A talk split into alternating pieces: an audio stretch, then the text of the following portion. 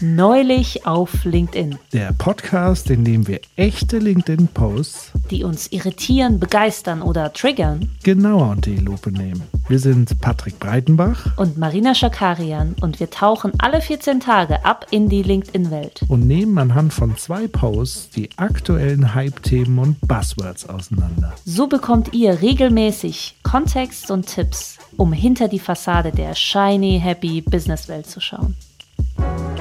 Heute geht es darum, für welche Dienstleistungen wir bezahlen sollten und ob freigestellte Mitarbeitende vom Unternehmen kontaktiert werden dürfen. Los geht's! Wupp, wupp. Hallo Marina. Hi Patrick. Was hast du uns denn Schönes mitgebracht? Ich lese mal vor. Emilio Donaubauer, habe ich das richtig gesagt? Ja. Okay. Schreibt oder hat geschrieben. Den Einkauf hochtragen muss ich noch selbst machen. Das nervt mich wirklich extrem. Ich bin echt gespannt, was eure Meinung zu dem Thema sind und ob mich jemand versteht. Als erfolgreicher Unternehmer stellt man sich irgendwann mal die Frage, welche Zeit man sich einsparen kann oder welche Aufgaben man so gar keinen Bock mehr hat, sie zu erledigen. Auf welche Aufgaben, Entschuldigung. Bis auf das Auto lebe ich wirklich sehr bodenständig für das, was gehen würde. Natürlich achte ich bei eigentlich nichts mehr im Alltag auf den Preis, beziehungsweise allgemeine Anschaffung auch nicht. Mir war relativ egal, wie viel das Auto kostet oder wie viel ich im Monat für Essen ausgegeben habe. Viele Ausgaben, die andere haben, die viel Geld haben, habe ich einfach nicht. Keine Reisen, keine Partys, keine Drogen etc. Doch für eine Sache würde ich so gerne mein Geld ausgeben, was auch zu 100% purer Luxus ist. Eine Person, die für mich einkaufen fährt und bei mir alles einräumt. Ich hasse einkaufen. Jede Woche immer wieder zum gleichen Laden, den ganzen Kram in ein Geschäft, in einem Geschäft aussuchen und sich dann an eine Kasse stellen, wo jede Person abgefuckter guckt als die andere. Bei jedem Einkauf bin ich absolut genervt und empfinde jede Sekunde als pure Zeitverschwendung. Es macht mir gar keinen Spaß, es stresst mich, es nervt. Ich habe gar keinen Bock mehr auf die ganzen Menschen, die da rumlaufen und im Gang rumstehen. Mein Problem, ich lebe in einem kleinen Dorf, umgeben nur mit Dörfern. Hier eine solche Person zu finden, ist irgendwie unmöglich. Dadurch, dass in meiner Emilio Mindless GmbH alle Mitarbeiter remote arbeiten, kann ich nicht mal eine Person einstellen, die das für mich übernimmt. Haha. Frage an dich, gehst du gern einkaufen? Wenn ja, warum? Ein Foto mit einem Auto, Kofferraum auf, umgeben von, ich würde mal sagen, sehr ländlich äh, und äh, ein Kofferraum auf mit einem Einkauf, einer Cola-Kiste und einem Salat drauf. Patrick, gehst du gerne einkaufen? Ich liebe einkaufen. Ja. Wirklich. Ich liebe einkaufen. Ähm, also jetzt nicht einfach tatsächlich shoppen, sondern wirklich Lebensmittel einkaufen. Ich mhm. mag das einfach. Ich finde es super entspannt. Aber darum geht es ja gar nicht, was ich mag, sondern ähm, was hier offenbar sein Problem zu sein scheint. Naja, vor allem, also man muss auch sagen, als Reaktion, wir schauen uns natürlich auch immer die Reaktion ja. an, es äh, finden sehr viel weniger Menschen gut, als dass sie eine Meinung dazu haben. Das heißt, es gibt äh, über äh, knapp 780 Kommentare und 200 nur äh, Reactions. Das lässt schon darauf hindeuten, dass viele den im Medio ähm, Donaubauer ähm, so ein bisschen ähm, ja, angehen. Und zwar hat er auch einen Post dazu ähm, geschrieben, beziehungsweise einen Kommentar dazu geschrieben, dass äh, viele Kommentare unter die Gürtellinie gehen, äh, weil eine Person zum Beispiel schreibt, Einkaufen geht zum normalen Leben, davon hast du dich offenbar verabschiedet, hört sich an, als ähm, gäbe es keinen Ausweg, besorgt er eine Pistole. Das geht natürlich ja. nicht darüber, ja, darüber, also das muss man ganz klar sagen, so ist äh, keine Diskussion möglich. Eine Person, die etwas postet, ihre Meinung, ähm, sollte nicht mit dem Leben bedroht werden oder in den Selbstmord getrieben werden. Also es ist äh, äh viele Grenzüberschreitung weiter. Ähm, das ist eine mhm. Meinung und wir werden darüber äh, konstruktiv sprechen, natürlich auch natürlich privat empirisch und mit einer eigenen Meinung dazu. Aber das äh, zu sagen, ist ein No-Go, das machen wir nicht. Das, äh, das ja, finde ich auch ganz, ganz schlimm. Äh, ich finde, man müsste die Person auch eher mitmelden. Ähm, wer sowas öffentlich schreibt äh, oder sogar denkt, es, mhm. es geht nicht. Also es scheint ja sehr viele Leute auf jeden Fall getriggert zu haben, so wie ich das sehe. Ich, ich, also was ich mich tatsächlich so gefragt habe, ist, lebt er wirklich so komplett abgeschieden, dass er wirklich gar, also es gibt ja sozusagen verschiedene Reaktionen, die das triggert. Die einen, die sagen, der, der Herr ist sich jetzt zu fein einkaufen zu gehen und so weiter, wo ich sage, ja und, also es gibt ja sozusagen das Prinzip Dienstleistung, den viele andere auch in Anspruch ja. nehmen. Ich glaube, hier wird er massiv kritisiert, weil er sozusagen von aus seinem Äußerlichen, glaube ich, nicht den Stand äh, repräsentiert, den viele erwarten würden die Geld haben, um sich sowas wie selbstverständlich sozusagen leisten zu können. Ja, vor allem, Patrick, wie du sagst, es gibt für alles Dienstleistungen, es gibt für Sex Dienstleistungen. Also Entschuldigung, ja. wenn jemand nicht gerne einkaufen geht, dann ist es kein Trigger. So, dann äh, einige äh, haben eine Putzkraft, äh, weil sie nicht gerne es putzen. Ja, da könnte man auch ja, sagen, deine eigene Scheiße wegzumachen, das ist äh, äh, gehört zum Leben dazu. Entschuldigung, ja. Es ist nicht so, dass man sagt, äh, äh, ich, ich, ich, ich brauche eine Dienst, also so, es, es, gibt für alles eine Dienstleistung, was man nicht machen möchte. Und äh, selbst wenn jemand nicht viel Geld hat, kann sich eine Person für etwas, was sie hasst, äh, das einkaufen. Ich muss sagen, ich hasse zum Beispiel Spülmaschine ausräumen. Dafür habe ich einen Mann. Aber äh, dafür, dafür teilen wir uns auf, was eine Person mehr mag und was sie weniger mag. Und man kann sagen, du musst dein Essen selbst wegwaschen. Also so was, was, was ist das denn für eine Argumentation? das ist ja nicht mal was, wo er sagt, total abstrus, sondern okay, ich mag einkaufen eher nicht. So what? Ich würde für ihn einkaufen gehen. Also, also weiß ich nicht, aber da ja, los? Aber also, das ist genau also die ich, eine Sparte, ich, die das kommentiert. Genau, weil, also wie gesagt, wir, wir vergessen ja auch so diese ganzen Mikrodienstleistungen, also beispielsweise in manchen Hotels, wo die, die Koffer getragen werden und pipapo, äh, wie auch immer. Ähm, also es gibt ja so Mini-Mikro-Dienstleistungen und hier macht man so, so ein Fass auf, wenn jemand eine Haushaltshilfe sucht. Na, dafür also, gibt es halt Geld, ja. Also du kannst auch genau. sagen, ich, ich mache mir meine Wurst nicht selbst. Was bist du denn für ein Mensch? Wenn du die und, isst, dann musst du halt selbst schlachten. Dafür gehst du halt einkaufen im Laden und gibst dafür Geld. Dafür gibt es ja Geld. Genau. Und ehrlich gesagt ist mir das auch lieber, wenn das natürlich auch entsprechend so fair vergütet wird, dass die Person, die seine Haushaltshilfe sozusagen ist, sich davon wiederum selbst eine Haushaltshilfe leisten könnte. Dann würde ich sagen, ist alles fein. Ja, oder halt überhaupt vergütet Problem. und zum Beispiel nicht im Hotel genau. Mama lebend, wo äh, die Mutter so. äh, für ihn einkaufen muss. Und ich finde es gut, wenn weniger solche Menschen, die nicht gerne einkaufen, einkaufen gehen, weil sie sich leisten können, dass Menschen einkaufen gehen, die Bock haben, einkaufen zu gehen. Genau. So, also das heißt, da steckt ja da drin, was man ihm ja kritisiert, so der feine Herr, ist ja im Grunde genommen eigentlich eine Systemkritik, zu sagen, es gibt massive Ungleichheit und so weiter. Da wäre ich sofort dabei, zu sagen, ja. es gibt Leute, die können problemlos unbezahlte Care-Arbeit aufgrund ihres äh, wahrscheinlich im Vergleich zu vielen anderen Menschen viel zu hohen Einkommens äh, sozusagen all das outsourcen das ist aber, sage ich mal, nichts, was ich jemandem persönlich vorwerfen würde, sondern ich würde sagen, ja, dann schaut euch die ökonomischen Verhältnisse an. Warum ist das so? Also warum können sich äh, alleinerziehende Krankenschwester jetzt keine Haushaltshilfe leisten mit ihrem Gehalt und so weiter und müssen das alles noch selber wuppen? Da würde ich die Systemfrage stellen und sagen, ja, das liegt ja jetzt nicht an der Person, weil sie offenbar ja äh, einen wertvollen Job macht und auch die Haushaltshilfe macht in dem Kontext einen wertvollen Job. Die Putzfrau, Putzmann äh, äh, macht einen wertvollen Job. Ist es nicht eher so, so sozusagen dieses Gefälle, dieses oben und unten, so dieses Herabschauen, ne? Und es geht sozusagen gar nicht um die Sache, wie du ganz richtig gesagt hast. Es gibt Tätigkeiten, die wir gerne anderen übergeben. Und wenn das alles ja auf fairer Basis läuft, why not? So, ist doch wunderbar. Ja, also es tut mir aber leid, die Personen, die da den LinkedIn-Beitrag kommentieren, das sind nicht die unteren der Gesellschaft, die sich nichts leisten können, ja.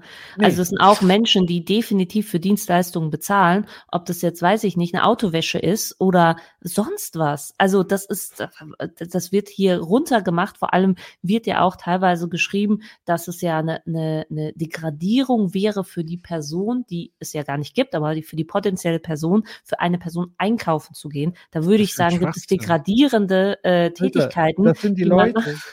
Also das sind doch Leute, und das würde sozusagen meine Kritik an Emilio ist, Emilio, geh mal ins Internet. Es gibt da so Services wie, die gibt es schon vor dem Internet, sowas wie Eismann Froster. Was ist denn Ahnung. Eismann? Eismann, so. das sind diese oh, Liefer. Also, aber bei Bofrost zu bestellen Bofrost. ist jetzt auch nochmal, eine, dass da auch nochmal was Naja, aber ja. es wäre ja zumindest mal ein Ansatz. Oder also ich hätte, ich würde lieber mit dem, mit dem, äh, genau. Amazon ja. oder wie auch immer. Naja, also, man fängt halt an, genau, man fängt halt an, Lösungen für Emilio zu finden. Ich würde sagen, Emilio ist ein, äh, der, der macht mit Internet Business. Das heißt, ja. das ist schon ein Internettyp und ich würde ihm jetzt glauben, dass er sagt, bei mir gibt's keinen Lieferdienst, bei mir gibt's auch keine Möglichkeiten. Also der, der, Emilio muss man sagen, ohne dass man ihn gesehen hat, wirkt eher Gen Z als äh, jetzt Ü60, ja, dass man sagt, keine Ahnung, äh, was im Internet geht. Ich war auch direkt dabei, wo ich sagen würde, na gut, die Leute arbeiten remote, du kannst doch trotzdem jemanden einstellen, in Anführungszeichen, der das macht, weiß ich, I don't know. Ich glaube auch, aber, dass du selbst in diesen dörflichen Strukturen Leute finden würdest. Ich glaube ich auch. Die Frage ist natürlich, wie verbunden man ist. Und ich glaube, wenn man jetzt auf dem Land wohnt und da irgendwie zum Nachbarn geht und sagt, willst du für mich einkaufen, dann wirkt das nicht ja. so geil, wie wenn man jetzt in der Großstadt, wo es eh gang und gäbe ist, dass Lieferdienste kommen, dass der Bofrost, nein, also das halt, dass Menschen äh, für, für solche Le Leistungen outsourcen, ist schon was anderes, wie wenn man, weiß nicht, auf einem Dorf mit drei Dörf, äh, mit drei Höfen wohnt und da versucht, den Nachbarn anzuhauen und sagen, geh für mich einkaufen. Ja, da geht also, man wahrscheinlich nur für die Oma einkaufen. Ähm, ich ich glaube, ich, ich fühle so, ich dachte zuerst, ich kann es lösen und jetzt muss ich sagen, ich vertraue Emilio, dass es so ist, dass er jetzt nicht einfach, ohne dass er seine äh, Offline-Reputation ähm, äh, irgendwie gefährdet. Vielleicht hat er gar keinen Bock irgendwie da mit den Dörfern. Da schreiben tatsächlich sogar Leute, zieh um. Also, weißt du, so, wo ich mir denke, äh, so ja, von wegen, äh, das Umfeld deines Fotos sieht dir nicht gerecht, äh, zieh doch mal um. Es ist also ein bisschen übertrieben, wirklich. Ja, aber ich muss dann schon sagen, der Post ist an und für sich sinnlos. Also was soll denn der Post? Ja, ich frage mich halt also auch, wie oft muss er denn bitte sinnlos. einkaufen gehen, dass er, also für eine Person, ich weiß auch nicht. Ich, ich finde also, den Post jetzt auch nicht so helle, muss ich sagen, aber ich finde die Reaktion, die, die Reaktion finde ich schon krass. Naja, aber irgendwie hat er schon seine, sein, seine Berechtigung in diesem LinkedIn-Kosmos, wo wir uns darüber unterhalten, wofür also wofür zahlen, zahlt man Geld? Was ist eine Dienstleistung? Was ist eine gute Dienstleistung? Äh, ähm, was kann man outsourcen? Wie und also was ich schwieriger bei seinem Post finde, sind eher seine äh, seine unterschwelligen Beweise, dass er so reich ist. Also ich finde, das eine ist zu sagen und ähm, bodenständig also ne, zu drehen, zu sagen, hey, wenn man, ähm, wenn man auf dem Dorf wohnt, hat man die und die Probleme zum Beispiel, dass man gerne, ne, so weiß ich nicht, so, so äh, ähm, äh, netzwerkmäßig oder keine Ahnung, ich habe weder Internet noch habe ich eine Einkaufshilfe, I don't know, ja. Aber das andere finde ich eher schwieriger zu sagen, A, die Menschen, die mehr Geld haben, die genauso viel Geld haben und viel verdienen und super erfolgreich sind wie ich, die machen halt super krasse Partys und nehmen Drogen. Das ist das eine, diese, diese Verallgemeinerung äh, den anderen gegenüber und zu sagen, ich habe ich kann mir so viel leisten, ich könnte mir das tausendmal leisten, aber ich kann es mir nicht leisten, weil es eben mein Umfeld nicht erlaubt oder ich weiß es nicht. Also das finde ich eher diesen, diesen unterschwelligen Größenwahn und ich glaube, das triggert die Menschen. Also die Menschen triggert tatsächlich eher dieses, ähm, ich bin so krass, ich bin so, ich bin so reich, ich bin so erfolgreich, ich bin ähm, ja, ich glaube, dass dieses Gefälle und ich hasse es, einkaufen zu gehen, was eine Alltagstätigkeit ist für viele. Ähm, ich glaube, das ist das, also wieso Menschen überhaupt so krass getriggert wurden, weil die, ähm, ja, das so ein bisschen so, also ähm, aufgeschrieben wurde seinerseits, glaube ich. Ist das so ein Ding, über Geld spricht man nicht? Wirklich? Also ist es, es ist, glaube ich, so ein Ding. Nicht so subtil ist, wie es viele erwarten würden. Also ich glaube, es ja so eine, wenn Carsten Maschmeyer zum Beispiel einen Post macht und sich in so einem Designer-Sessel fotografieren lässt mit seinen Designer-Klamotten, dann suggeriert er im Grunde genommen das äh, Gleiche. Ich bin äh, krasser Motherfucker und verdiene sehr viel Geld. Aber es ist dann wahrscheinlich wesentlich subtiler, wobei andere Leute sind ja, ja auch getriggert. Carsten Maschmeyer geht doch auch nicht zu Rewe um die Ecke. Nee. Also ich glaube, bei Emilio ist es so ein bisschen so ein Ding, so, ich kann nicht mitspielen, da wo ich mich eigentlich sehe, in dieser, äh, mh, Ich glaube, es ist ein in Habitus. dieser Schicht, in dieser Schicht der Superreichen, die natürlich keine Lady Gaga geht wahrscheinlich irgendwie äh, um die Ecke in den Kiosk und holt sich was, weil sie dafür Menschen hat. Aber Emilio kann es sich aus, de, also es, ist es für ihn nicht erreichbar, so zu leben offenbar, aber nicht aufgrund des Geldes, sondern was anderes. Und ich glaube, er hat schon so ein Ding, dass er sich irgendwie immer beweisen muss und das ist jetzt halt in dem Post passiert, dass er eigentlich sagen will, eigentlich könnte ich mir das fünfmal leisten, so. Ähm, ich, und über Geld spricht man nicht. Es ist schon so, dass man in, in Deutschland zumindest nicht sagt, wenn jemand sagt, ich bin super reich, sagt man, glaube ich, anderswo in der Welt könnte man auch sagen, ja, geil für dich. In Deutschland sagt man, äh, so, also das, ohne dass, äh, dass ich das irgendwie bewerte, aber ich glaube schon, dass man in Deutschland ähm, über Dinge teilweise nicht spricht, die man auch bezahlt. Zum Beispiel bessere Kitas, äh, private Kitas. Es ist nicht so, dass man das, glaube ich, irgendwie äh, sagt oder äh, Putzkräfte. Ich weiß nicht, ich äh, habe keine Ahnung, wer, wer Putzkräfte hat und wer, also weißt du, was, was ich meine? Es ist schon so, dass man das nicht so sagt. Also ich glaube, das ist ein klassisches Bourdieu-Habitus-Ding. Ähm, ja, also Ah ja. die Habitus-Theorie, die eben sagt, man, man kommt sozusagen aus bestimmten Milieus oder Klassen oder Schichten oder diese Art von Begrifflichkeiten. Also man hat eine Zugehörigkeit, eine eine Identität zu einem Stand oder keine Ahnung. Und Bourdieu hat ja eben geschrieben, das sind so die kleinen, feinen Unterschiede, die letztendlich, oder Habitus ist sozusagen eine Art Repräsentation von einem selbst in Form von, wie spreche ich, wie kleide ich mich, wie gebe ich mich in gewissen Kontexten. Und es hat immer auch einen Bezug zur eigenen Klasse, zu der ich mich zugehörig fühle oder Gruppe oder Milieu oder wie auch immer. Und Emilio, und ich glaube, das ist das, was die meisten triggert, ist sozusagen, dass er versucht, in einen Stand hinein sich zu begeben, nämlich den Stand der Reichen und Erfolgreichen und keine Ahnung. Und da gibt es ja dann wiederum unterschiedliche Milieus und so weiter. Aber ich glaube, es ist tatsächlich, dass er wirkt wie aus der Arbeiterklasse äh, und er gleichzeitig sozusagen mit Symbolen des Reichtums suggerieren möchte, dass er sozusagen zu einer anderen Klasse gehört oder keine Ahnung, oder die Leute fühlen sich sozusagen davon auf den Chips getreten. Da, also bei Bourdieu und Habitus geht es sozusagen auch immer um diesen sogenannten Stallgeruch. Und da lassen Leute einen sehr schnell spüren, dass sie sozusagen nicht dazugehören. Und hier habe ich den Eindruck, passiert das mit Emilio. Ähm, das ist ja sozusagen, wenn altes Geld auf neues Geld trifft und sowas, wo, wo sozusagen die gut situierten ähm, Mhm. Familiendynastien, die sozusagen über viele Generationen ihr Vermögen vererben, die halten sich sozusagen so ein bisschen ja für was Gehobenes, für was Besseres. Und ich glaube, da spricht man über Geld, aber nur unter seinesgleichen. Und eben nicht mit der gesamten Öffentlichkeit und nicht mit Leuten, die man von außen als etwas Schlechteres einordnen würde oder unter einem oder wie auch immer. Und ich glaube, das triggert er. Also er repräsentiert äußerlich etwas, wo man nicht zuschreiben würde, dass man auch monetären Erfolg hat. Ähm, Anders gesagt, ich glaube, die Leute. und auch mit dem Bild und so weiter. Also so ein aufgemotztes Auto, gleichzeitig aber wirklich so, so ein dörfliches Ding. Deswegen triggert das viele, die sagen, ey Alter, du hast so viel Geld, kauf dir doch ein gescheites Haus. So wie wir Und auch. du hast den nicht verdient. Äh, wenn du dafür Genau. Geld ausgeben willst, hast du das Geld nicht verdient. So, das schwingt schon mit. genau, ne? So.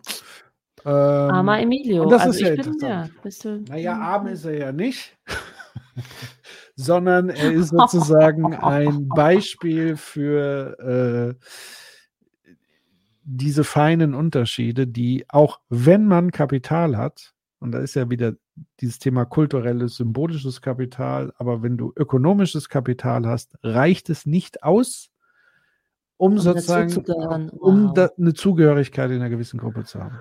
Wow, Im wow, Gegenteil. wow. Ja, aber das ist auch, also ich weiß nicht, ich habe das Gefühl, dass es in anderen Ländern nicht, also die Grenzen anders sind. Ich glaube, das, ist so ein Gefühl. Okay. In anderen L äh, Ländern ist es noch viel, viel krasser, weil ähm, zum Teil diese Stände und Klassen viel, viel härter zementiert sind. Hm.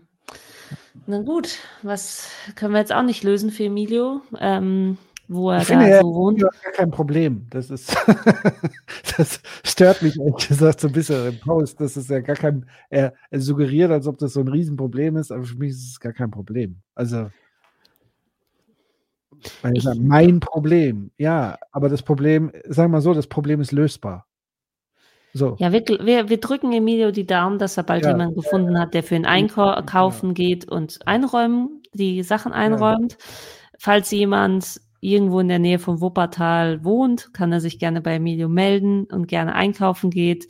Ich würde es machen, ich wohne da nicht, aber also ich würde es weiß ich nicht, ob das ist jetzt, das sollte ich jetzt auch nicht sagen, dass ich das machen würde, aber ich finde es keine schlimme Aufgabe, es ist eine gute Dienstleistung. Emilia zahlt wahrscheinlich auch, von Emilio kann man viel verlangen, ja, weil Emilio hat ja viel Geld. Das ist ja das Gute. Man kann es sich ja gut bezahlen lassen. Hat er ja gesagt. Von daher vielen Dank, Patrick. Ich, ich bin ja? tatsächlich ja. Äh, jetzt mhm. so weit, dass ich ihn Für Emilio das Google. Ja, wir genau, wissen auch, um wo er zu wohnt. gucken, ja. wo er wirklich wohnt. Da, da, und ich sehe auch gerade sein, also ich würde viel lieber mal über sein Geschäftsmodell sprechen. Nee, darüber sprechen wir jetzt nicht. Das ist nämlich auch nochmal so ein Ding. Alter. Patrick wird das Problem lösen, aber wenn ihr aus dem Kreis aber, kommt, ja, dann ja, ja, genau. super. Sehr schön, Patrick. Dann, Patrick? Ja. Patrick. Ja. Patrick. Patrick, was hast ja. du uns heute mitgebracht? Ich habe einen Post gefunden von Juliane Schreiber, Empowered Moms, Empower Moms, Founder of Mama Meeting und viele andere Dinge, LinkedIn, Top Voice, Gleichstellung. Oh. Mama Meeting, yes. Sie schreibt, Raketen, Smiley, Aktentaschen, Smiley. Patrick, kein... du musst nicht alles übersetzen. Okay. Aber du, du, do also, your thing. Juliane Schreiber schreibt in Klammern kein Kontakt mit Mitarbeitern während Freistellungsphasen. Ein Don't und sechs Dinge, die Unternehmen stattdessen tun können. Freistellungsphasen wie Elternzeit, Sabbatical oder längere Freistellungen zur Pflege von Angehörigen sind wertvolle und wichtige Zeiten für MitarbeiterInnen, in denen sie sich persönlich weiterentwickeln, neue Energie tanken und Erfahrungen verarbeiten, die Zeit brauchen. Zugleich sind sie ein unterschätzter Faktor, wenn es darum geht, MitarbeiterInnen im Unternehmen zu halten. Arbeitsort und Belegschaften bilden Communities, KollegInnen sind Bezugspersonen und nicht selten entstehen aus Zusammenarbeiten wertvolle Freundschaften. Unternehmen geben Identität und Zugehörigkeit. Darum ist das größte Don't für die MitarbeiterInnenbindung, wenn Menschen das Gefühl haben, von dieser Gemeinschaft ausgeschlossen zu werden. Wie das während der Elternzeit und Co. verhindert werden kann, dazu hier einige Do's. Erstens Stay in Touch Programme. Das können Buddy-Programme sein, technischen Tools oder auch ganz einfach Doppelpunkt. Zweitens interner Newsletter. Aber das erste ist dann doch schon gar kein Du. Egal. Interner Newsletter. Verschickt interne Newsletter, die nicht über aktuelle Maßnahmen und Events informieren, sondern auch Einblicke in spannende Themen rund um die Freistellungsphasen und den Wiedereinstieg geben. Denkt die Kommunikation dabei nicht einseitig und informiert nicht nur darüber, was im Unternehmen passiert, sondern die Belegschaft gegebenenfalls auch darüber, was die MitarbeiterInnen in Elternzeit, Sabbatical und Co. gerade tun, zum Beispiel durch kurze Interviews dazu, was die größten Herausforderungen in Eltern- oder Pflegezeit sind und worauf sich MitarbeiterInnen bei ihrer Rückkehr freuen. Drittens, aktive Einladung ladet Personen in Freistellung aktiv zu Veranstaltungen und Teamevents des Unternehmens ein, um ihre Meinung zu schätzen und sie in den Unternehmensprozess einzubinden. Viertens, Austausch im Intranet schafft einen Austauschkanal im Intranet, wo MitarbeiterInnen attraktive Angebote zum Austausch über Themen rund um Elternzeit, den Wiedereinstieg und viele mehr finden und kündigt die RückkehrerInnen dort an, stellt sie beim Wiedereinstieg dort vor und informiert darüber, für, welchen, für welche Themen und Bereiche sie jetzt ansprechbar sind. Fünftens, Weiterbildungsmöglichkeiten bietet MitarbeiterInnen auch während der Elternzeit den Zugang zu digitalen oder auch nicht Weiterbildung, um ihre Kompetenzen weiter auszubauen. Sechstens, offene Türen für Eltern signalisiert, dass es okay ist, während der Elternzeit mit Baby im Unternehmen vorbeizukommen, solange es die Sicherheit erlaubt, schafft eine familienfreundliche Atmosphäre, die es Eltern ermöglicht, auch mit Kindern bei euch präsent zu sein. Habt ihr weitere Ideen oder Vorschläge, wie man den Kontakt zu Mitarbeitern in den Freistellungsphasen pflegen kann? Hashtag Elternzeitvereinbarkeit, Mitarbeiterbindung. Marina. Ja. Was sagst du denn zu ich diesen mal kurz, Do's und äh, Don'ts? Selbst mal geliked, ja. Okay. Ähm, ich stimme dem zu. Ich muss auch sagen, es sind jetzt nicht Do's, wo man sagt, das muss man machen, sondern es ist ein Angebot, was man machen könnte, um Menschen in Freistellungen, Elternzeiten ähm, den Wiedereinstieg zu erleichtern. Darum geht es ja. ja. Ähm, ich muss sagen, ich habe selbst es erlebt. Ich war ein Jahr und zwei Monate raus, glaube ich, ähm, nach der Geburt meiner Tochter. Egal mit wem ich mich unterhalten habe, ähm, also Mütter oder Väter, die auch raus waren für eine gewisse Zeit, ist die mh, mm, äh, die Aufregung vor der, vom Wiederkommen ist definitiv da. Man hat das Gefühl, man ist unsicher, man kann nichts mehr, äh, weil man eben eine ganz andere Tätigkeit ausgeführt hat seit mehreren Monaten. Ähm, es herrscht manchmal auch eine gewisse Unsicherheit, ob man überhaupt auf die Position wieder zurückkommt. Ja, ähm, und die trägt einen so ein bisschen zu einer angespannten Situation. Manchmal, wenn man in Bezug auf die Arbeit als Eltern nachdenkt. So, ich kann ja nur für Eltern sprechen, äh, beziehungsweise ich versuche zumindest aus meiner privatempirischen Sicht das nachzuvollziehen. Ich finde, ich, was auch immer, ob man jetzt den Newsletter gut findet oder nicht, ist mir im Endeffekt wurscht. Das muss zum Unternehmen passen und äh, zur Unternehmung und zur ja, zur Größe und was weiß ich was. Ja, es soll jetzt auch nicht irgendwie einfach nur ein Aktionismus sein. An sich finde ich es super, darüber nachzudenken, wie man Menschen, die für eine längere Zeit nicht zur Arbeit kommen und keinen Urlaub haben, ähm, wie man die praktisch auf einer freiwilligen Basis involviert zum Beispiel als Recht, um zu sagen, hey, es ist vollkommen okay, komm, auf jeden Fall, wenn du Bock hast, komm mit Kind, wenn du keinen Bock hast, bitte bleib weg, ja. Und da ist ein sehr schmaler Grad, ähm, dass man natürlich durch solche Programme ähm, Eltern belasten könnte, ja, indem man ihnen zu viel unternehmen oder da stand auch in den Kommentaren eher, eher so FOMO erzeugt, dass man denkt so, oh Gott, da geht so viel ab und ich bin nicht dabei, ja.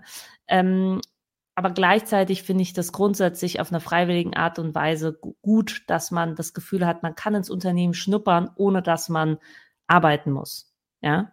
Ähm, und das läuft ja glaube ich, bei sehr vielen Unternehmen bisher auf einer privaten Basis ab. Das heißt, eine Kollegin sagt, hey, lass uns mal zum Mittagessen treffen. Äh, und dann trifft man sich und dann sagt man, was ist denn eigentlich los äh, bei uns in der Abteilung? Und dann erzählt sie ihre Sicht. Ja, aber es ist, glaube ich, sehr wenig systematisiert und äh, es ist deswegen sehr wichtig zu sensibilisieren, dass was ist zu viel also, ne, was ist zu viel Kontakt? Was ist irgendwie zu sagen, du musst jetzt alle erwarten von dir, dass du zwei Monate nach deinem, ähm, äh, nach deiner Geburt irgendwie bei unserem Sommerfest antanzt?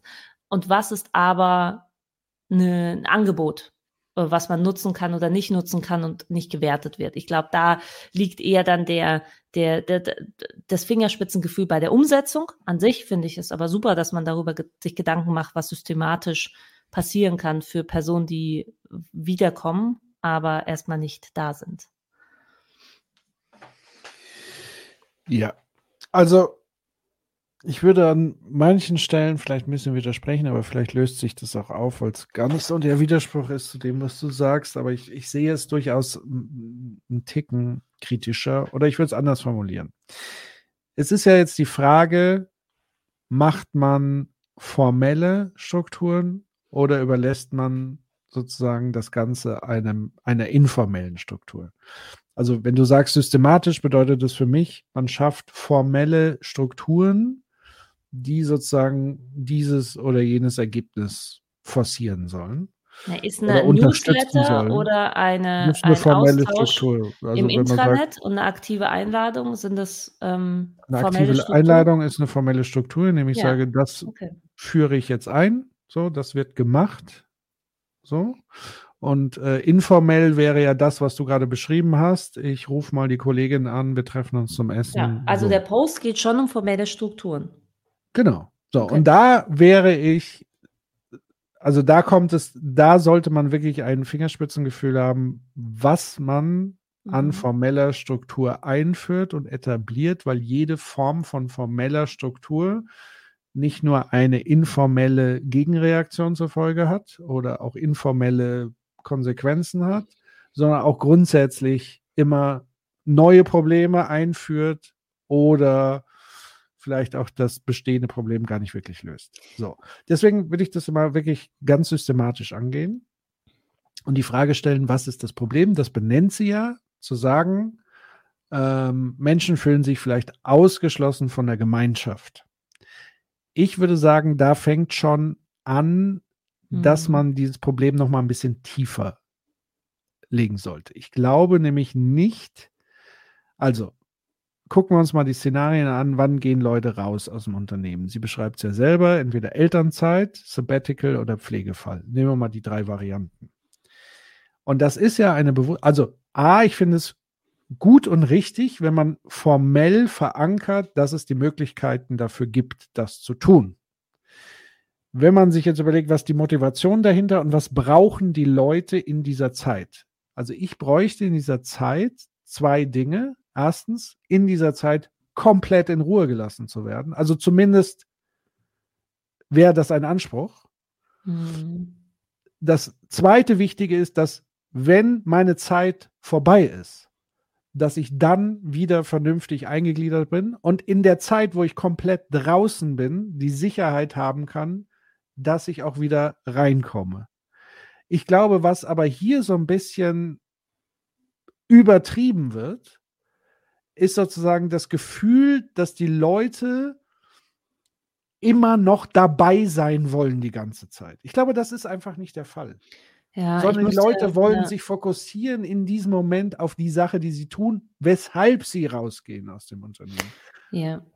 Also jetzt bin, muss ich sagen, jetzt ähm, kann ich noch, revidiere ich für mich äh, auch etwas, hast du natürlich recht. Also wenn du jetzt äh, auch von Rollen und wenn wir von Rollen sprechen und es gibt die Arbeitsrolle und ich gehe aus dieser Arbeitsrolle ja komplett raus, um eine andere Rolle auszuführen, dann ich bekomme ja kein Firmenbaby zum Beispiel, ja, ja, sondern ich bekomme ein Kind äh, für mich, für meine persönliche Rolle, die ich dann neu finde als Mutter oder als Vater, aber ich ähm, habe also ich, ich muss nicht äh, einhergehen, dass das Unternehmen auch ein Baby bekommt. So. Ähm, von ja. daher hast du natürlich recht. Ich muss auch sagen, ich wollte, also ich, es ist, glaube ich, sehr gut, dass man den Abstand hat.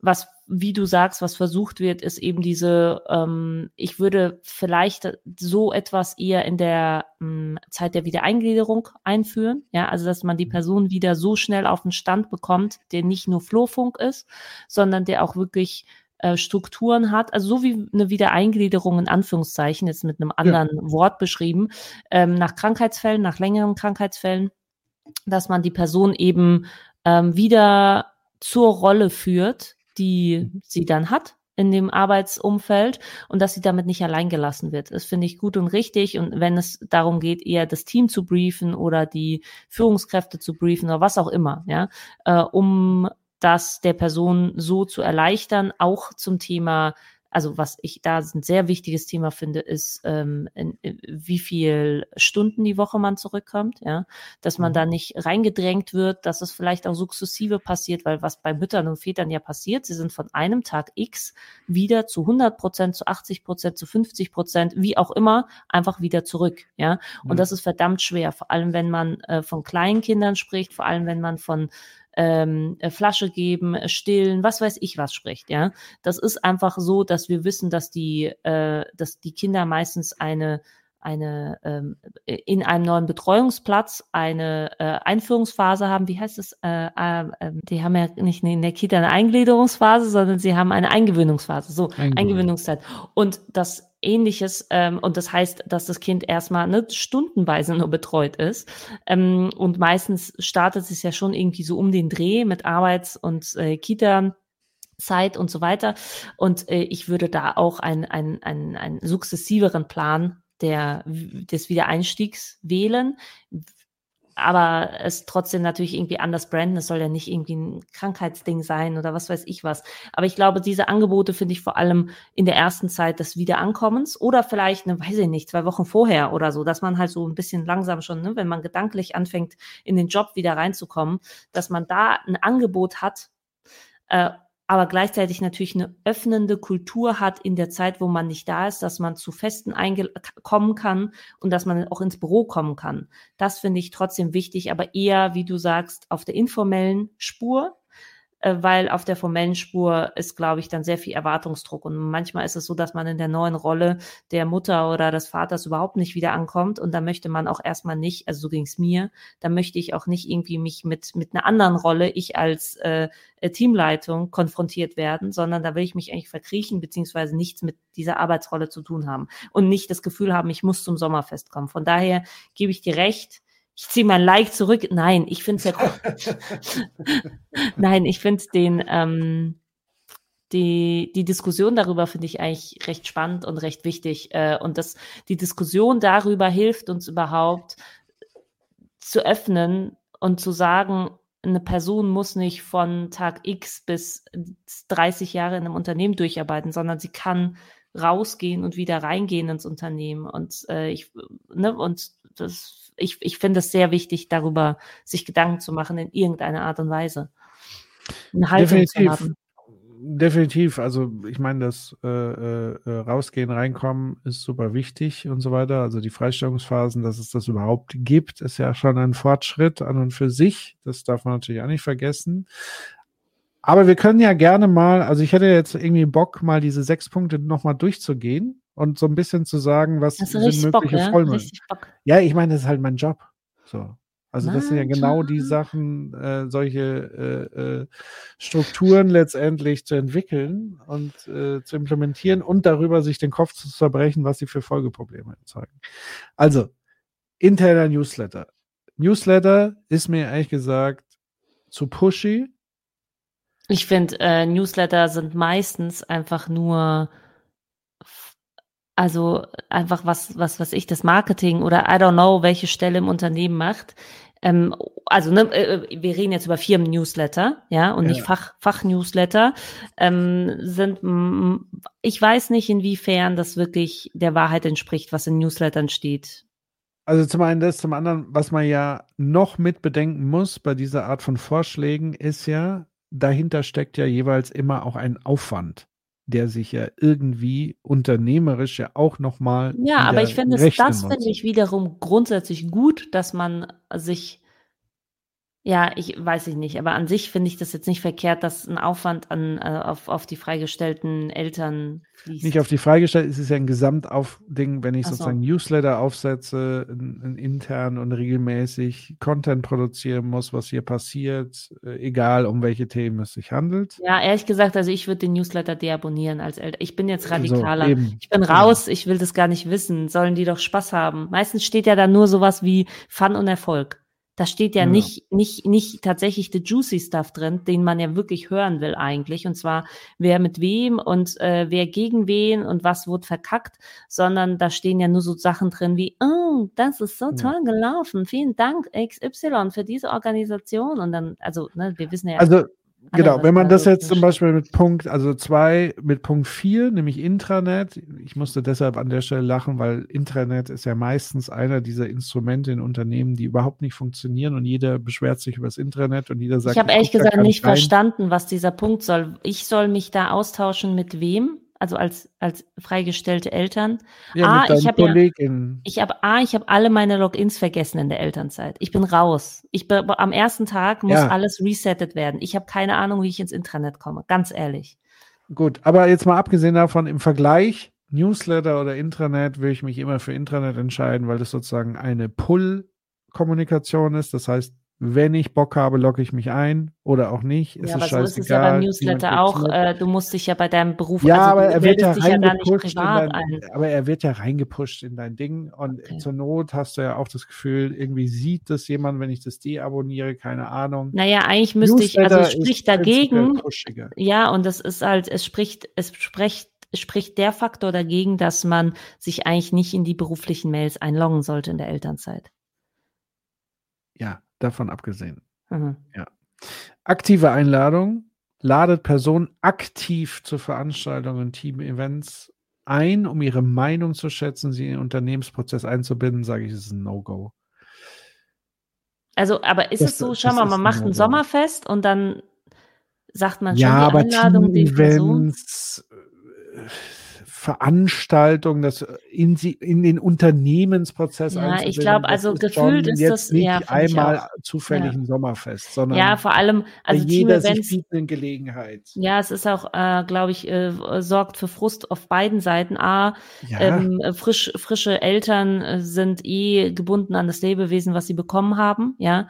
Das heißt, sie sind eingeschränkter. Ich glaube, ich hatte auch mal im Kopf, dass irgendwas geplant wurde mit irgendwie Kanufahren und das wurde mir so gesagt, also damals, als ich äh, noch angestellt war, wir gehen Kanufahren und zelten und ich saß da irgendwie mit einem dreimonatigen äh, Kind und dachte mir so, what the fuck, wie soll ich das schaffen? Ich will natürlich dabei sein, aber ich kann doch denen nicht sagen, dass ich eigentlich nicht länger als zwei Stunden irgendwo hin kann. Ja?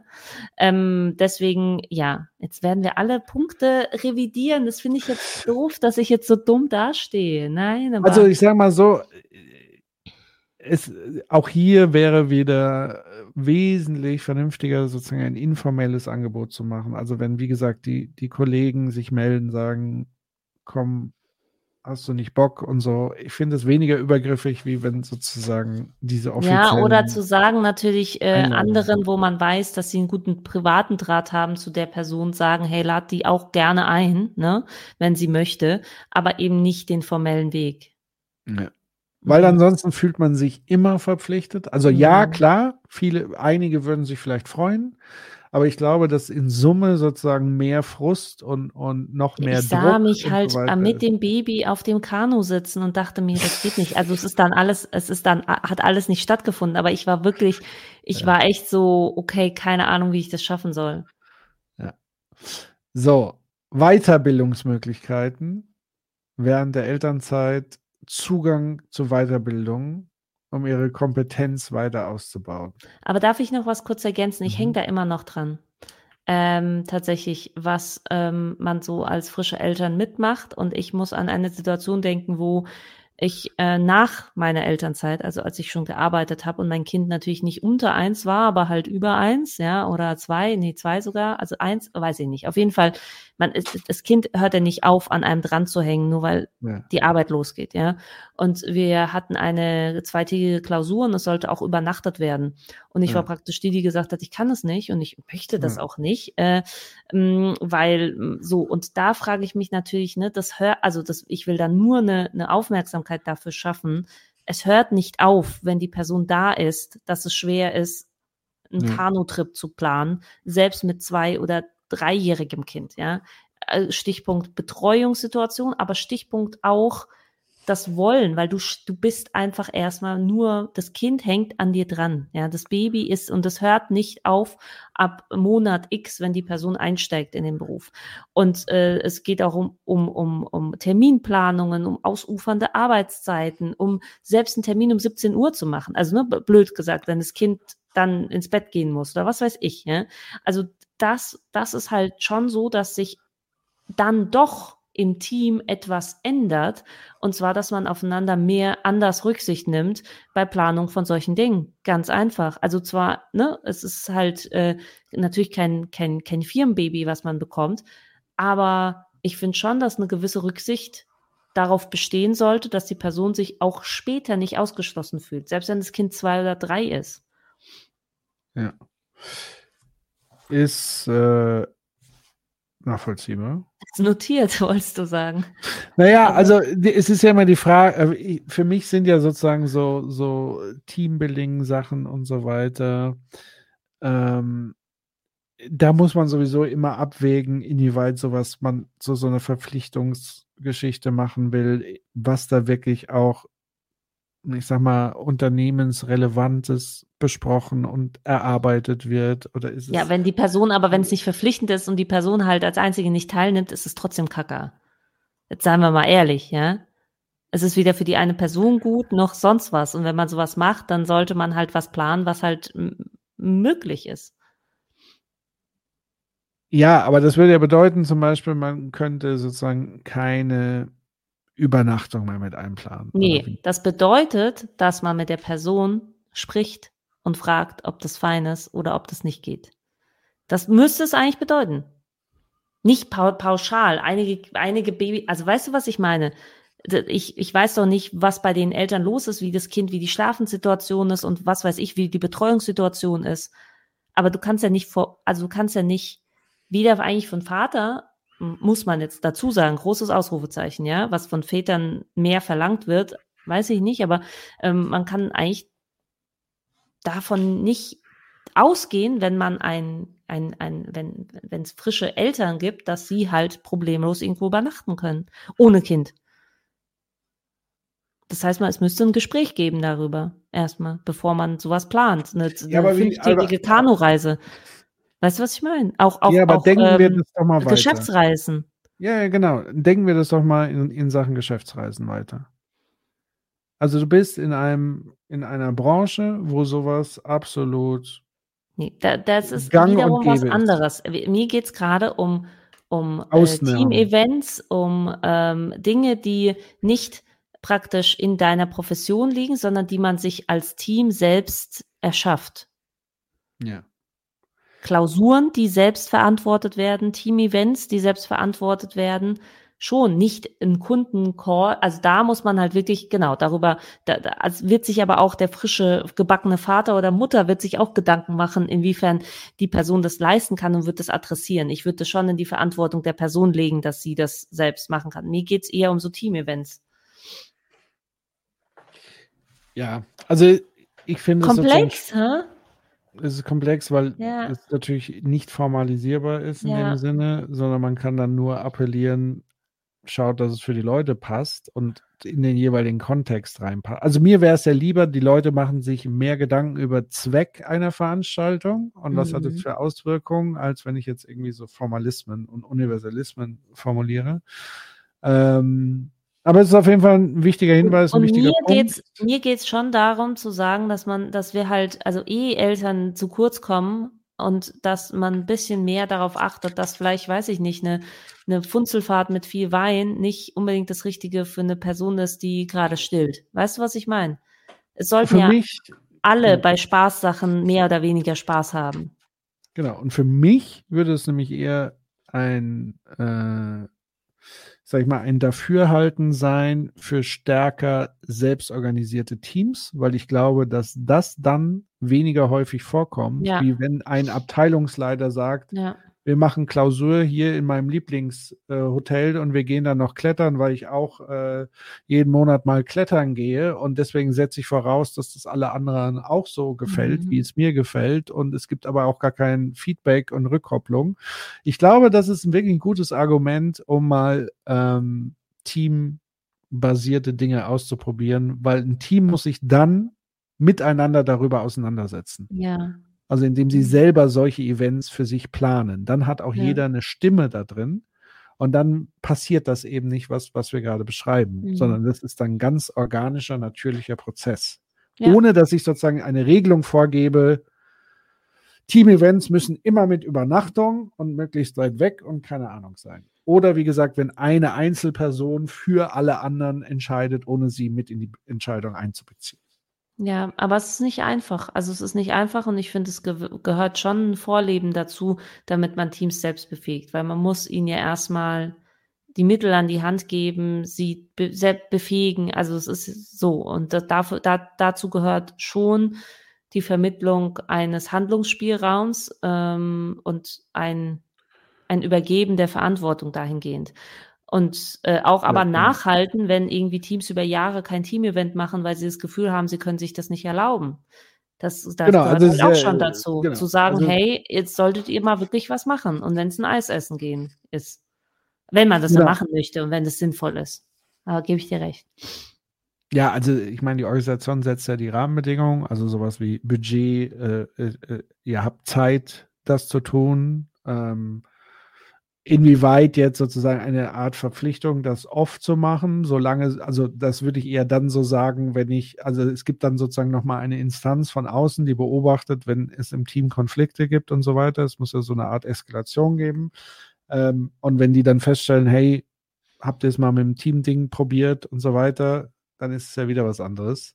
Mhm. Ähm, also ich glaube, das funktioniert schon ganz gut und wie du sagst, es muss ja es muss einen klaren Rahmen geben, dass man das ermöglicht und es muss auch ein Stück weit so, so, so eine Begleitungsinstanz geben, vor allen Dingen dann, wenn es nicht funktioniert oder wenn die Leute sich noch schwer tun, weil sie auch aus anderen Strukturen kommen. Ähm, ja, so. Der letzte Punkt, der hier noch angesprochen wird, also, also wie gesagt, Weiterbildungsmöglichkeiten, auch das ist wieder so ein, es darf halt da nicht kippen in diesen, ich muss dann eine Weiterbildung machen, weil es mir ja angeboten wird. Das ist ja auch so ein kulturelles Ding. Also bei uns ist ja auch sowas, so Nein sagen, eine Schwierigkeit. Äh, also zu sagen, hier, das sind deine Weiterbildungsangebote, schau doch mal, ob du Lust hast, ist schon immer, ja, so eine Sache. Andererseits ist es schon cool, so ein Angebot zu haben. Oder wenn ich sage, mhm. ich würde das gerne machen, weil mir fällt die Decke auf den Kopf und ich habe jetzt mal Bock auf so ein Weiterbildungsding. Ja, why not? Ähm, ich finde es auch, ähm, also den Punkt fand ich eigentlich ganz cool. Ich muss aber sagen, wenn im Unternehmen eh Weiterbildung gelebt wird, könnte man sagen, okay, die die Person bespricht das, weiß ich nicht, mit dem Team oder der Führungskraft, bevor sie, aber gleichzeitig kommen ja solche Ideen auch für Weiterbildung auch mittendrin oder vielleicht gar nicht oder es müsste ja alles okay sein. Es ist sehr schwer, Eben. dafür eine Regelung zu finden. Also ich glaube, es müsste eine allgemeine Regelung für Weiterbildung im Unternehmen geben und wenn man sagt, ja. wir begreifen uns als lernende Organisation, dann würde das bedeuten, wir ermöglichen dir die Weiterbildung in dem Moment, wo du sie gerne in Anspruch nimmst, in einem gewissen festgesteckten Rahmen und dann spielt es keine Rolle, ob es in einer, äh, äh, wie nennen Sie es, Freistellungsphase der Fall ist oder während einer Arbeitsphase. Ja. Das kann man vorab regeln, das muss man dann nicht nochmal explizit pushen, beim ja. Zwischen-Offboarding, wenn man Weil sozusagen dann gibt man die. Menschen das Gefühl, sie brauchen genau. irgendwas äh, in der Zeit, genau. was sie mit Arbeit füllen. Mhm. Genau, das muss sozusagen beim Eintritt in die Organisation klar vermittelt werden. Das ist die Möglichkeit der Weiterbildung. Und übrigens kannst du das auch nutzen, wenn du mal in Elternzeit gehst. Das ist völlig in Ordnung. Mhm. Ist nicht übergriffig. Übergriffig wird es, wenn du sozusagen, ah, und ab morgen bin ich in der Freistellungszeit. Ah ja, du weißt ja. Weiterbildung darfst du auch machen, ne? Marina. Mhm. Nutz gerne die Zeit, um dich wenn du mal ein bisschen Zeit hast, neben Stillen. Ja, finde ich schon krass. Also muss ich schon sagen, weil ähm, in der Arbeitszeit eine Weiterbildung zu machen, ist halt einfach was anderes, weil man halt dafür die Arbeitszeit nutzt. Man macht es ja nicht am Wochenende. Korrekt. So, mm. Oder man muss halt, es muss halt klar sein, dass dafür einen Ausgleich dann gibt. Ich würde auch sagen, ich weiß nicht mal, wie es rechtlich ist, weil man ja äh, in der Zeit nicht über die Firma versichert ist. Ähm, also, ne, weil man einfach über die Versicherung versichert ist und nicht über die Firma, äh, weiß ich nicht, wie es rechtlich ist, für zum Beispiel eine Weiterbildung auch anzureisen. Also keine Ahnung. Ich kenne mich nicht aus. Ähm, müsste, müsste man dann klären. Und die Frage ist ja eher nach dem Effekt, ja.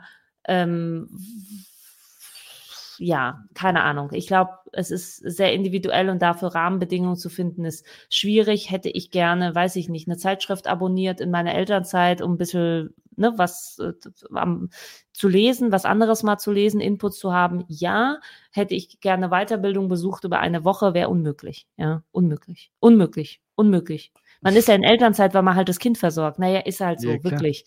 Ähm, Hätte ich gern die Möglichkeit gehabt, auf Firmenkosten mir Bücher zu bestellen, wenn ich darauf Bock hätte, ja.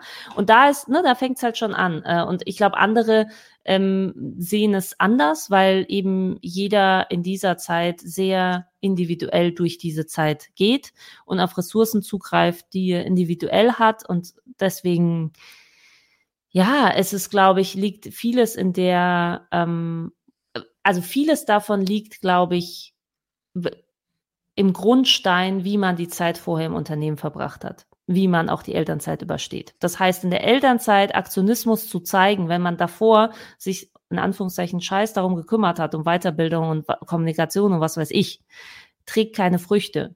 Und in die Elternzeit geht man nur entspannt, wenn die Jahre oder Monate davor im Unternehmen ähnlich waren, wenn ich da Weiterbildung hatte, wenn ich da ähm, die Möglichkeit hatte, mich, äh, mich selbst individuell mir das zusammenzustellen, was ich brauche, wenn ich eingeladen und mich ge gefühlt und gefragt gefühlt habe, dann gehe ich in die Elternzeit und habe kein Problem damit, dass ich äh, auf dem Sommerfest einfach auftauchen kann oder nicht auftauchen kann. Das, also mhm. das heißt, die, die, die Elternzeit und die Freistellung der Mitarbeitenden und wie sie die überstehen, fängt am ersten Arbeitstag an, gefühlt. Äh, mhm. Beim Eintritt ins Unternehmen. Genau. Ich glaube, das Wichtige kam jetzt so ein bisschen in diesem Gespräch durch, dass so mal aus dem Bauch rausgehauene Ideen direkt umsetzen, so nach dem Motto einfach mal machen dass das nicht so gut ist, sondern dass es wirklich sich lohnt, darüber sich den Kopf zu zerbrechen.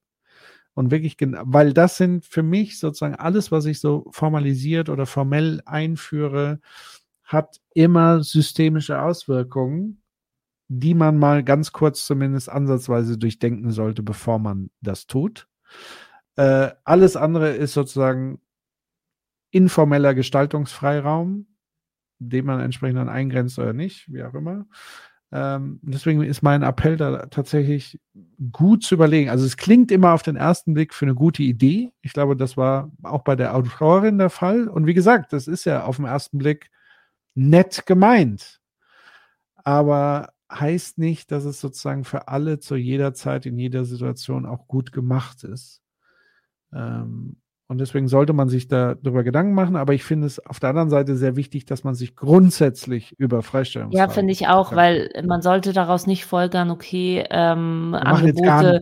Genau, äh, das ist eh zu kompliziert, jeder will was anderes, wir machen jetzt gar nichts. Oder so Labergruppen oder Projektgruppen, die sich über Jahre ähm, den Kopf, ich finde schon, dass man ähm, das irgendwie lösen kann, indem man vielleicht eher eine Haltung formuliert, die man hat zu Menschen, die eine Freilassung haben, also eine ganz klare unternehmerische Haltung und alles andere praktisch äh, auch den Teams überlassen wird und denen Mittel an die Hand gegeben werden, monetär und äh, genau Handlungsspielraum, dass sie äh, die Personen, die freigestellt werden in ihrem Team auch dementsprechend begleiten können oder in Ruhe lassen können oder was, was, was, was auch immer sie brauchen. Ja.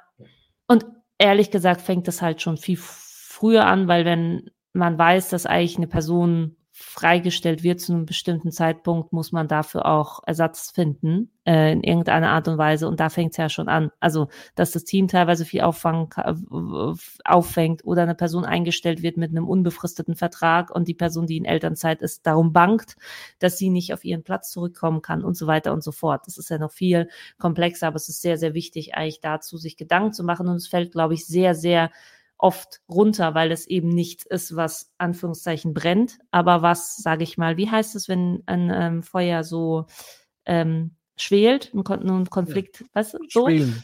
Schwelen? Heißt es schwelen? Ja, hört ja. sich irgendwie falsch an, aber auf jeden Fall, es lodert nicht, aber es ist schon so, dass es so ein bisschen zündelt und es ist auch branchenspezifisch, aber die profitieren dann davon, weil sie eben loyalere MitarbeiterInnen haben, die eben ähm, gut die Elternzeit überstehen und wieder wiederkommen. Und das ist ja eigentlich das Potenzial, was man hat, weil ehrlich gesagt, sage ich auch immer, die Personen, die in Elternzeit äh, gehen, die kommen halt mit einer Superkraft wieder, die sie ohne Elternzeit nicht gehabt hätten. Auch pflegende äh, Personen, die kommen, also ah, das ist ja eine ist dann auf einem ganz anderen Level nochmal eine krasse Weiterbildung, was die Personen bekommen, was äh, empathischer Natur ist, äh, mit, also so, und das ist was, was, wovon eigentlich auch das Unternehmen profitiert. Mhm. Ich würde auch mal eine Idee in den Ring werfen. Ähm, in den Ring? In den Ring. Ähm, also zum Beispiel, man muss sich ja überlegen, was ist die Situation bei der, bei der, bei dem Wiedereinstieg. Du hast ja richtig gesagt, so man, manche müssen dann mit 100 Prozent wieder rein und so. Und neben, ja, neben der Superkraft darf man aber auch nicht vernachlässigen, dass die Leute auch mit Erschöpfungserscheinungen zurückkommen. Das heißt, äh, diese Art von Überforderung, die dann nochmal on top käme, zumindest in der Anfangszeit auch nochmal zu kompensieren, beispielsweise aber auch durch, ökonomisch zu kompensieren, indem man zum Beispiel sagt, es gibt eine Wiedereinführungsphase, wo du vielleicht erst mit 50 Prozent einsteigst, aber bei vollem Gehalt und so weiter. Dass die Leute sozusagen auch wirklich langsam auch, ja. da rein starten und eben ja, sie nicht brauchen ja das Gehalt. Haben. Sie können nicht. Äh, eben, das brauchen ja. sie. Und deswegen ist ja so die Frage, mit welchem Erschöpfungszustand komme ich jetzt aus einer Phase, je nach, wenn ich ein Sabbatical habe, bin ich eher natürlich aufgeladen oder würde ich zumindest mal ja. ist eine andere Situation, wie wenn ich gerade zum Beispiel einen Angehörigen gepflegt hatte oder bis in den Tod hinein begleitet habe und dann steige ich wieder ein. Das ist ja eine ganz andere Voraussetzung. Oder wie mhm. gesagt, wenn ich ein, ein Kind habe, komme aus der Elternzeit, das Kind ist ja immer noch da und es ist immer noch extrem betreuungsintensiv. Und, und gleichzeitig habe ich eine super krasse Phase, nicht nur hinter mir, sondern ja auch noch vor mir. So, das, mhm. also ähm, das heißt, da auch eine gewisse Sensibilität zu entwickeln und zu sagen, eine Treue kann man dann auch äh, rein ökonomisch und monetär nochmal zum Ausdruck bringen und da auch nochmal Unterstützung leisten. Ja, finde ich auch. Patrick, Rudi. das war gut, komplex, ja. aber gut. Ich bin gespannt, was unsere ZuhörerInnen für Gedanken haben oder Erfahrungen haben. Wenn ihr auch irgendwas gelesen habt, wo ihr zuerst gedacht habt, cool, und dann hm, muss man differenzierter betrachten. Oder wenn ihr irgendwas gesehen habt, wo ihr gedacht habt, irgendwas stimmt da nicht mit dem Post, ähm, dann schickt's uns zu. Wir freuen uns immer über Einsendungen. Und äh, wir freuen uns auch wieder, neue Themen zu besprechen. Und wenn ihr uns dabei zuhören wollt, dann seid dabei, abonniert unseren äh, Newsletter, der ebenfalls passend zum Podcast dann am Dienstag kommt, äh, alle zwei Wochen. Und äh, ja, wir freuen uns auf euch und auf eure Meinung. So sieht's aus. Macht's gut, ihr Lieben. Ciao. Tschüss. Neulich auf LinkedIn ist eine Gemeinschaftsproduktion von Marina Schakarian. Ich bin selbstständige Beraterin mit Fokus auf journalistische Medienunternehmen und ich coache vor allem Redaktionen, Teams und Führungskräfte, sich für die Digitalisierung richtig aufzustellen, also im Spannungsfeld zwischen agilen Prozessen, erfolgreicher Positionierung mit digitalen Formaten und der Aufstellung von resilienten Teams. Und meistens mache ich das mit Coaching on the Job, also mittendrin in längerer empathischer Zusammenarbeit mit den Teams. Und Patrick Breitenbach, ich bin Partner bei 1789 Innovations, einer Unternehmensberatung, die auf Organisationsdesign spezialisiert ist. Meine Schwerpunkte liegen auf Change und Innovation und ich unterstütze GeschäftsführerInnen und Vorstände dabei, Governance-Strukturen zu entwickeln, die den strategischen Zweck einer Organisation erfüllen.